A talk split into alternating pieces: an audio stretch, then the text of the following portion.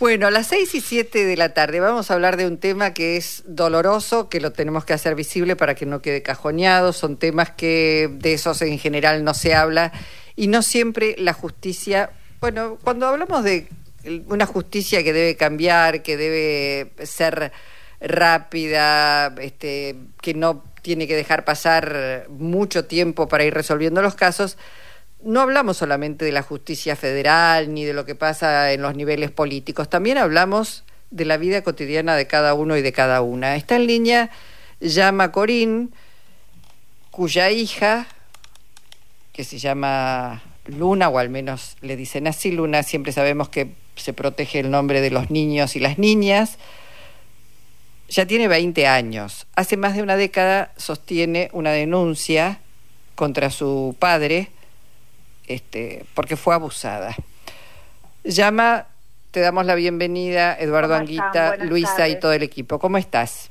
Muchas gracias por esta comunicación. No, al contrario. Bueno, eh, estamos hablando de tu hija que ya es una eh, mujer. Sí, 21 años tiene ya. Ya tiene 21 años y fue eh, abusada entre los 6 y los 9 años por su progenitor. Sí, fue, fue, víctima de abuso entre, eh, como decís, entre los 6 y los 9 años. A los 9 años yo logré detectar esa situación, recurrir a una terapeuta, confirmar lamentablemente la sospecha y hacer la denuncia. Esa denuncia ya fue hecha hace casi 12 años y recién ahora estamos en una instancia de juicio. Recién ahora. Eh, digo, hay que, hay que tener, bueno, no solamente mucha, mucha voluntad, sino, digo, mucha fortaleza para no quedarte en el camino, ¿no? Porque la verdad es que eh, tramitar en la justicia es tremendo. Y es que es un poco, eh, de eso se trata, digo, la, la justicia eh, termina siendo eh, funcional eh, a otorgar la impunidad de los abusadores por acción o por omisión. Entonces, a veces es efectivamente con absoluciones prontas sin investigación o descreyendo de la voz de los niños y las niñas y de sus mamás protectoras, que en general, o sea, somos mujeres quienes denunciamos, suelen ser las situaciones lamentablemente intrafamiliares, esto es lo que, lo que, más, lo que más ocurre. Eh, entonces, está el, sobreseimiento por descreimiento o esta, este, este letargo, esta agonía de causas eternas que solo se pueden sostener más allá de la fortaleza individual nuestra, eh, con una cantidad de cuestiones que tienen que ver con la posibilidad de pagar patrocinio jurídico, pagar atención terapéutica. Personas que no tienen esas posibilidades realmente se quedan sin herramientas para poder sostenerlo. Y por otro lado, y lo que yo más valoro, es el acompañamiento. Nadie lo puede sostener en soledad porque es un proceso muy largo, muy revictimizante, muy cruel y si no se hace desde un acompañamiento, sostén, red y amor eh, colectivo alrededor, definitivamente es imposible sostenerlo. Llama, es un, pese a, lo duro del tema, es un gusto escuchar la claridad de tus palabras, este, que duelen y lo que te quiero preguntar es cómo está Luna, cómo está tu hija y eh, si estas palabras que vos nos podés transmitir, también podés dialogar con ella, podés sostener el vínculo, porque también me imagino que para ustedes dos debe ser muy difícil tramitar esa situación horrorosa. Sí, la verdad es que eh, te agradezco la pregunta de, de cómo está ella. La verdad es que desde que Luna tiene aproximadamente 14, 15 años, eh, es, es, parte de las decisiones que se fueron tomando, ¿no? Yo denuncié, ya tenía nueve, desde ya que en ese momento uno tiene que ser eh, protección indiscutidamente, pero en, en el, de acuerdo al desarrollo de cada persona, cada niño, cada niña, o sea, ya convertida en adolescente, ella fue tomando las decisiones en relación a la posibilidad de que sea público el caso, de que yo hable, qué digo, qué no digo, cuánto cuento, todo esto fue consensuado con ella todo el tiempo. Mm. Claro, porque bueno, no, no, no, se la puede exponer ni revictimizar, claramente. Por supuesto, no, y de, de hecho ella ha elegido, por ejemplo, bueno, ella tiene en sus redes sociales, no publica absolutamente nada de la situación, cuando tiene ganas hace alguna publicación, pero ella preservó la vida de ella como la de cualquier piba, digamos. Y todo lo que tenía que ver con la actividad más pública fue mía, pero sí consensuado con ella cómo se hace y qué se dice y cuánto se cuenta. Entonces, eso desde ya que fue siempre trabajado juntas. Y mm. por otro lado, desde que ella tiene 18, que fue cuando declaró, porque la justicia recién la oyó nueve años después. Qué locura. Es así de terrible, nueve años después. Al momento que ella declara, al tener mayoría de edad, le plantean que en realidad debe ser, se tiene que convertir en querellante. O sea, la denuncia, si ella quisiera continuarla, ya está a su nombre y voluntad. Entonces, a partir de sus 18 años, ella encara con absoluta eh, entereza y decisión continuar con el proceso judicial. Llama, ah, perdóname. No, eh, eh, no, te quiero preguntar eh, cuál es el consejo que vos le, le, darías a las personas que escuchan, porque vos dijiste, vos detectaste, no es una cosa sencilla detectar este tipo de situaciones porque en general los abusadores logran mantener cierto secreto con sus propias víctimas, ¿no? Entonces, seguro. ¿cómo, cómo, cómo, se detecta? ¿Cómo se detecta? ¿Cómo hace una persona que nos está escuchando y dice, caramba, yo también tendría que estar atento?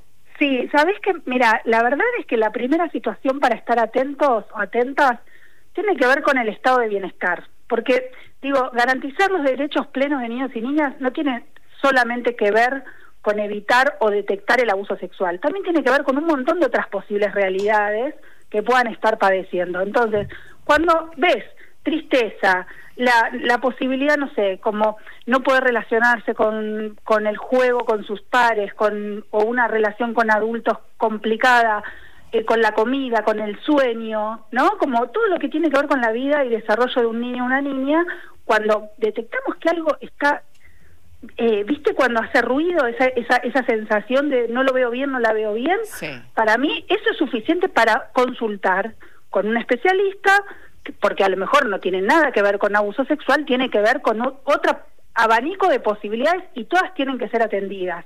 Pero estar claro, por lo que decís, con mucha atención. Exacto, es atención y es una mirada atenta, una mirada eh, lúcida sobre, sobre digo, sobreponiéndonos a lo que tiene que ver con el trabajo cotidiano, las, las preocupaciones, eh, digo, ¿no? De llegar a fin de mes, de estar yendo y viniendo.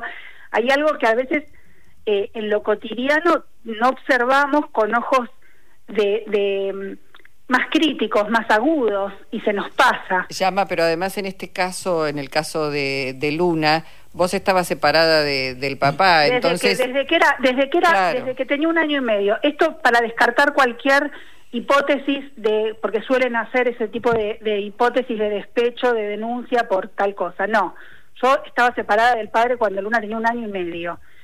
Eh, y ahora sí yendo a la cuestión más precisa del abuso sexual, eh, lo que lo que me parece fundamental tener en cuenta es que si lo logran decir, hay que creerle siempre.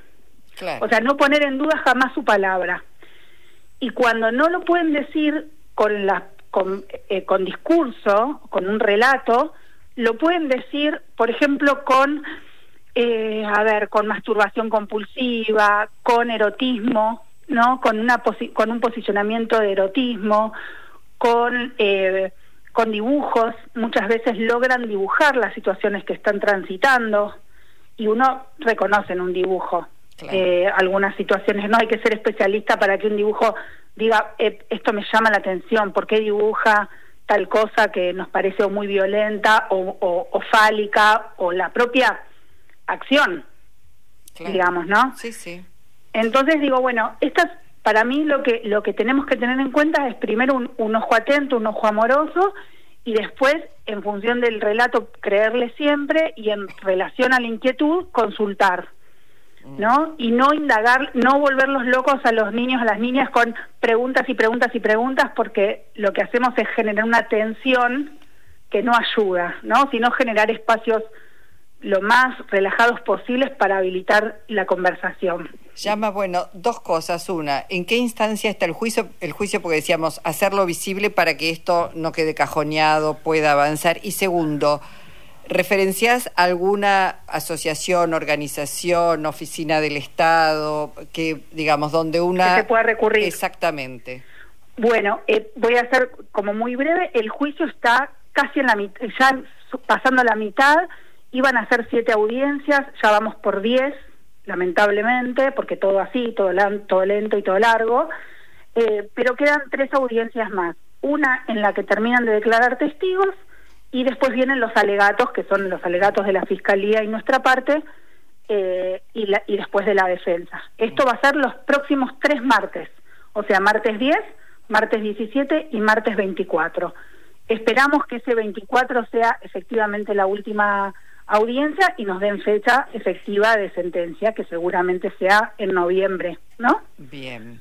Así que estamos, vamos a estar siempre acompañadas, hay gente que acompaña con, con, en la calle, diferentes organizaciones, organismos, instituciones, por suerte hemos sido muy acompañadas, así que ahí estaremos.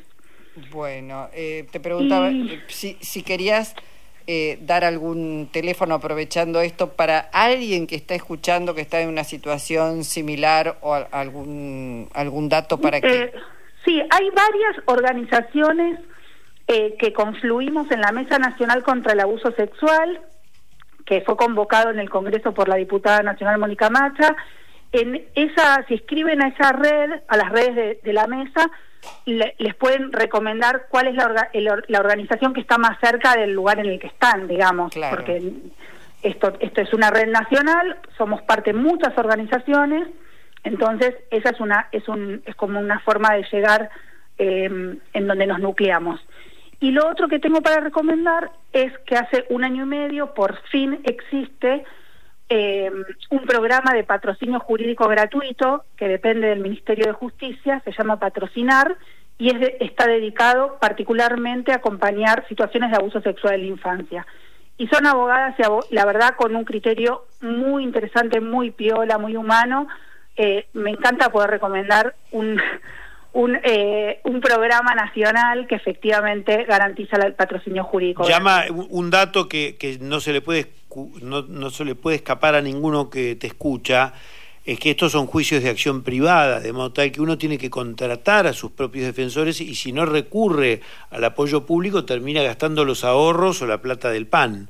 Ya, ya dejó de ser un, delito de instancia privada, ¿eh? Eso ya se cambió, ahora es de instancia pública, cualquier persona puede denunciar.